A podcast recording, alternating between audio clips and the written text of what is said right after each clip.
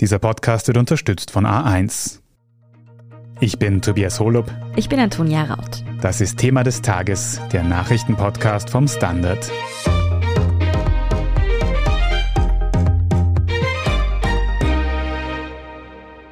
Das erste, was ich mir vorgenommen habe, ist, dass ich mir einen Rucksack nehme und drei Wochen irgendwo wandern gehe alleine.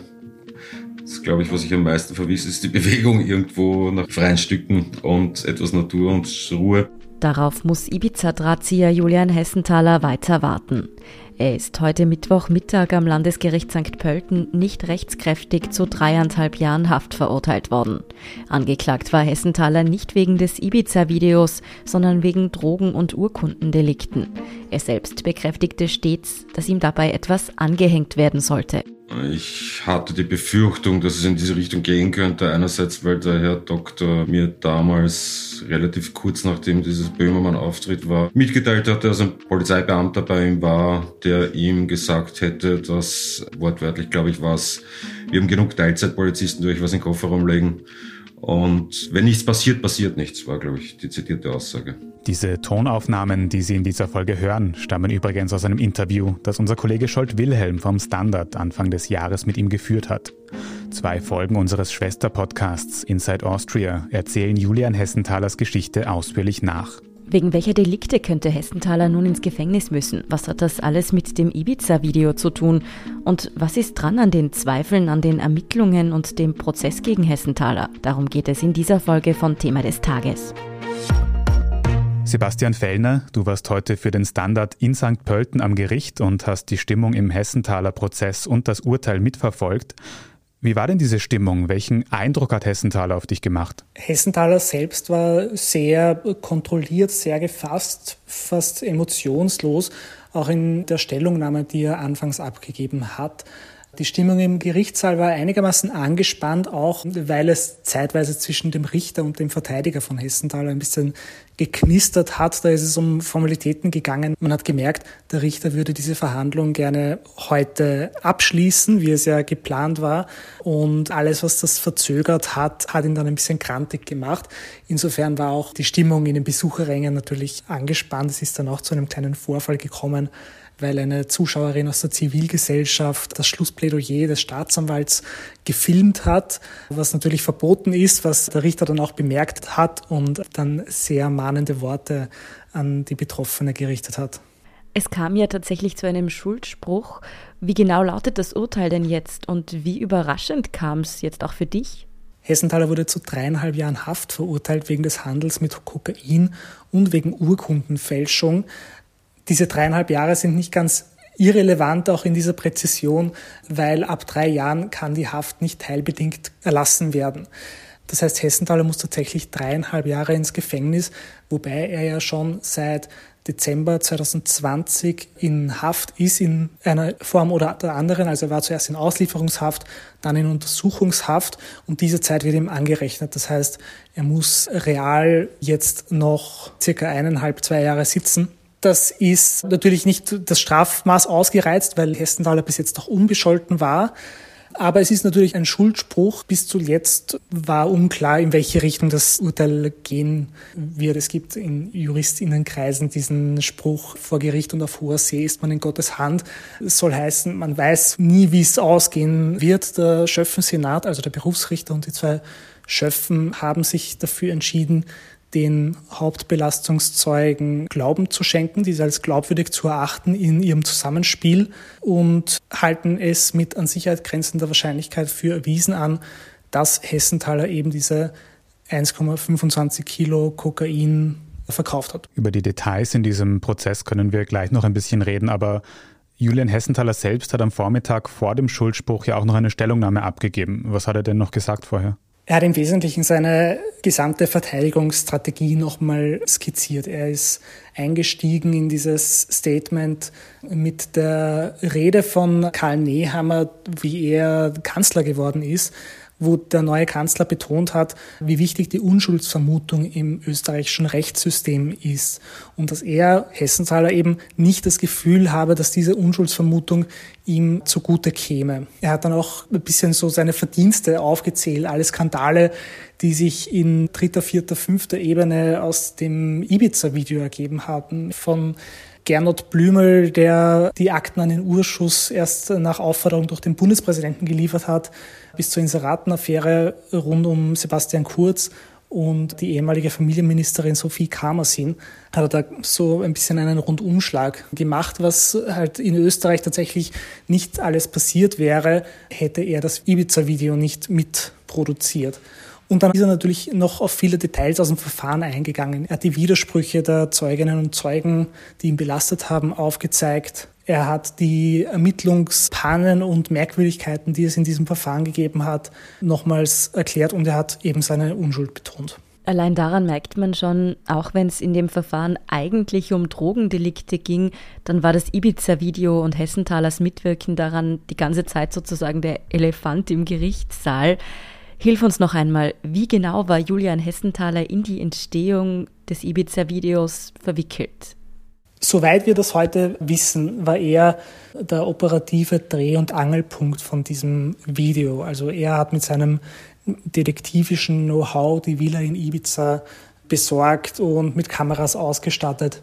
Er war für die Anbahnungsgespräche mit Johann Gutenus verantwortlich. Er war schon ein bisschen zumindest das operative Mastermind hinter dieser ganzen Operation. Was nach der Veröffentlichung des Ibiza-Videos passiert ist, das wissen wir alle noch. Du hast es auch schon angeschnitten. Die türkisblaue Koalition ist in die Brüche gegangen. Die Nachwehen dieses politischen Erdbebens spüren wir bis heute noch. Stichwort ÖVP-Korruptionsausschuss. Aber wie ist es danach eigentlich für Hessenthaler selbst weitergegangen, unmittelbar nach dem Ibiza-Video, nach der Veröffentlichung? Also natürlich hat das Ganze, sobald klar war, dass Hessenthaler da zumindest mit dahinter steckt, hat das sein Leben auf den Kopf gestellt. Er ist dann relativ bald nach Deutschland abgetaucht, beziehungsweise also er hat in Deutschland gelebt und war für die österreichischen Behörden nicht unmittelbar greifbar. Er hat sich allerdings immer verteidigt, quasi, dass er auch nie gefragt worden wäre, wo er sei. Ich war der Auffassung, okay, wenn die Behörden was wollen, melden sie sich. Ich habe zwei Anwälte genannt, die Anwälte stehen Korrespondenz. Wenn die Behörde was will, wird sich melden. Da ab einem gewissen Zeitpunkt kam eine gewisse Trotzhaltung dazu, wo ich gesagt habe, na gut, okay, wenn ihr da untersuchen wollt, bevor er mich fragt, dann sei das so, aber dann macht's das halt.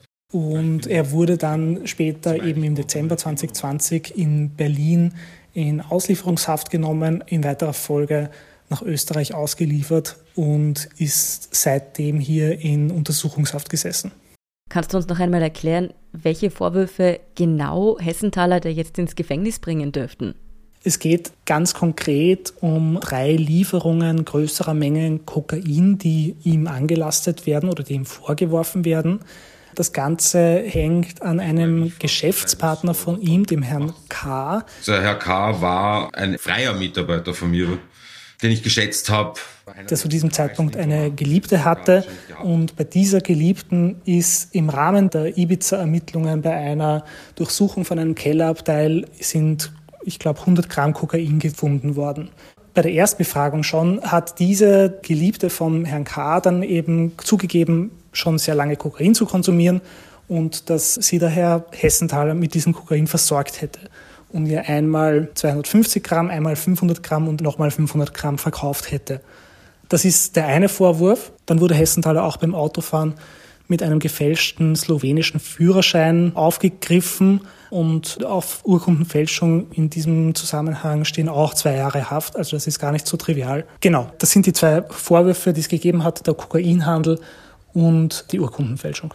Du hast da jetzt auch schon einige konkrete Zeugen und Beweise quasi angeschnitten, aber was waren da denn quasi die wichtigsten Zeugen und Beweise, die gegen ihn vorgebracht worden sind? Das waren genau diese zwei Personen, der Herr K. und seine damalige Geliebte.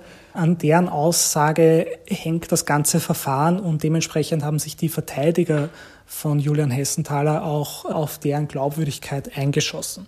Nicht ganz zu Unrecht muss man sagen, weil sich beide tatsächlich, und das hat der Richter auch bei der Urteilsbegründung gesagt, mehr oder weniger ständig in Widersprüche verwickelt haben. Da geht es um den Zeitpunkt, wann dieses Kokain geliefert worden sei, wie groß die Menge gewesen sei, unter welchen Umständen und so weiter. Was das Gericht aber als entscheidend gesehen hat, war, dass diese Geliebte, bei der das Kokain gefunden wurde, schon bei der allerersten Einvernahme Dinge gesagt hätte über diese Kokainlieferungen, die der Herr K. ein Jahr später bestätigt hätte. Also die Überschneidungen zwischen den Aussagen der beiden, so widersprüchlich sie teilweise waren, waren die Überschneidungen so groß, dass das Gericht gesagt hat, okay, das erachten wir insgesamt als glaubwürdig.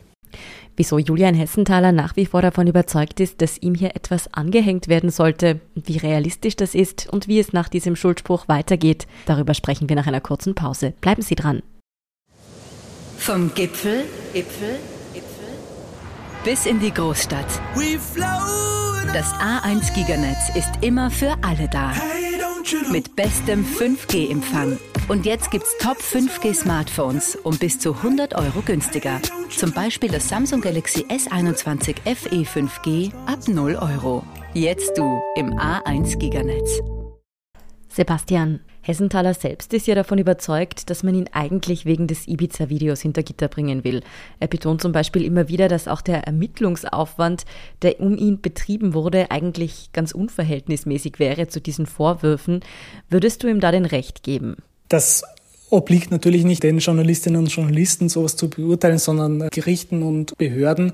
Es ist natürlich schon auffällig, dass mit recht großem Eifer gegen Hessenthaler ermittelt worden ist, dass da sehr viele Ermittlungstätigkeiten gesetzt worden sind. Gleichzeitig sind 1,25 Kilo Kokain halt auch nicht nichts, muss man sagen. Und dass der Verdacht einer Verschwörung gegen Julian Hessenthaler irgendwie nahe liegt, ist auch nachvollziehbar, jedenfalls aus Hessenthalers Sicht. Und die ganzen Ermittlungen rund um den Ibiza-Komplex sind ja wirklich nicht ohne Pannen abgelaufen, wenn wir uns zum Beispiel die zerrüttete Beziehung zwischen den ermittelnden Soko Ibiza-Beamten und der Wirtschafts- und Korruptionsstaatsanwaltschaft ansehen. Wie das abschließend zu beurteilen ist, das glaube ich steht anderen zu. Jetzt kommt die Kritik an diesem Verfahren und an der Situation von Hessenthaler nicht nur von Hessenthaler selbst, sondern auch von einigen NGOs. Was wird da genau kritisiert? Diese NGOs sehen Hessenthaler als Whistleblower, der eben jetzt wegen der Aufdeckung dieser Missstände, die er aufgedeckt hat, juristisch verfolgt wird, um ihn quasi mundtot zu machen, um ein Exempel zu statuieren. Sie folgen im Wesentlichen Hessenthalers Argumentation, und sie fordern Freiheit für Julian Hessenthaler, weil der halt auch in ihren Augen viel für Österreich getan hätte. Wie wird es mit diesem Schuldspruch denn nun weitergehen? Will Hessenthaler, wollen seine Anwälte in Berufung gehen? Die Staatsanwaltschaft hat heute keine Erklärung abgegeben. Hessenthalers Anwälte haben Nichtigkeitsbeschwerde angekündigt. Ohne jetzt auf die juristischen Details eingehen zu können, kann man sagen, das Urteil ist noch nicht rechtskräftig. Jetzt eben auch abseits von den juristischen Umständen, wie schätzt du persönlich die Chancen ein, dass das Urteil noch fallen, sich ändern könnte? Das ist circa genauso schwierig wie vor dem Urteil vorauszusagen, wie es ausgehen wird. ich glaube, dass es aus Hessenthaler Sicht zumindest besser ausschaut als in anderen Verfahren, wo die Sachklage komplett klar ist, wo man sich nicht nur auf Zeugenaussagen stützen muss, sondern wo es auch handfeste Beweise gibt, wo es weniger Widersprüche, weniger Ermittlungspannen und sowas gegeben hat. Aber abschließend beurteilen wird das wieder mal ein Gericht. Das hat heute auch ein Gericht getan. Julian Hessenthaler muss für dreieinhalb Jahre ins Gefängnis, nicht rechtskräftig. Es ist auch nicht das obere Ende des Strafmasses, aber doch auch ein Statement. Vielen Dank für diese Einschätzungen, Sebastian Fellner. Dankeschön. Danke fürs Zuhören und wenn Ihnen diese Folge von Thema des Tages gefallen hat, dann freuen wir uns, wenn Sie uns unterstützen, zum Beispiel mit einem Standard-Abo oder wenn Sie uns über Apple Podcast hören mit einem Premium-Abo. Bleiben Sie aber noch dran, wir sind gleich zurück mit der Meldungsübersicht. Vom Gipfel, Gipfel, Gipfel bis in die Großstadt. Das A1 Giganetz ist immer für alle da mit bestem 5G-Empfang. Und jetzt gibt's Top 5G-Smartphones um bis zu 100 Euro günstiger. Zum Beispiel das Vivo Y76 5G ab 0 Euro. Jetzt du im A1 Giganetz. Und hier ist, was Sie heute sonst noch wissen müssen. Erstens. Die nordukrainische Stadt Tschernihiv ist nach Angaben der lokalen Behörden in der Nacht weiterhin von russischen Streitkräften angegriffen worden. Das widerspricht den Aussagen russischer Verhandler, die bei Friedensgesprächen in der Türkei drastisch verminderte Angriffe auf Kiew und auch Tschernihiv angekündigt hatten. Die deutsche Regierung bereitet sich unterdessen vor dem Hintergrund des russischen Angriffskriegs in der Ukraine auf eine erhebliche Verschlechterung der Gasversorgung vor. Der deutsche Wirtschaftsminister Robert Habeck von den Grünen setzte deswegen am Mittwoch in Berlin die Frühwarnstufe des sogenannten Notfallplans Gas in Kraft. Das sei aber eine reine Vorsorgemaßnahme, die Versorgungssicherheit sei weiterhin gewährleistet, sagt Habeck. Zweitens. Die grüne Justizministerin Alma Sadic hat heute Mittwoch vor dem ÖVP-Korruptionsuntersuchungsausschuss ausgesagt. Sie kündigte gleich zu Beginn ein Reformpaket unter dem Motto Justiz 2030 an, das die Unabhängigkeit der Justiz stärken solle.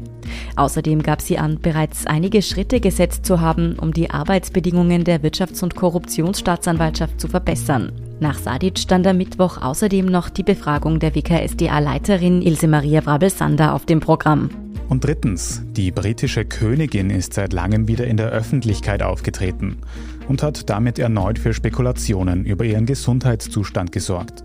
Queen Elizabeth war zum Trauergottesdienst ihres Gemahls Prinz Philipp erschienen, womit manche gar nicht gerechnet hatten. Allerdings ging sie mit Stock und am Arm ihres Sohnes Prinz Andrew.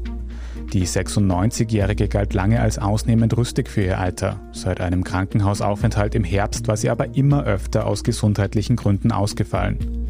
Eine Corona-Infektion im Februar scheint sie allerdings den Umständen entsprechend gut überstanden zu haben wie es der Queen weiterhin geht und mehr Details zum einjährigen Trauergottesdienst von Prinz Philipp lesen Sie auf derstandard.at, ebenso wie alles weitere zum aktuellen Weltgeschehen. Falls Sie Feedback oder Anregungen haben, dann erreichen Sie uns gerne über podcast.derstandard.at. Abonnieren Sie uns am besten auch gleich auf Ihrer liebsten Podcast-Plattform, dann verpassen Sie keine Folge mehr. Und bei der Gelegenheit lassen Sie gern auch eine 5-Sterne-Bewertung da. Das hilft uns wirklich sehr, also gerne auch Freundinnen und Freunden weitersagen. Ich bin Antonia Raut. Ich bin Tobias Holub. Baba und bis zum nächsten Mal.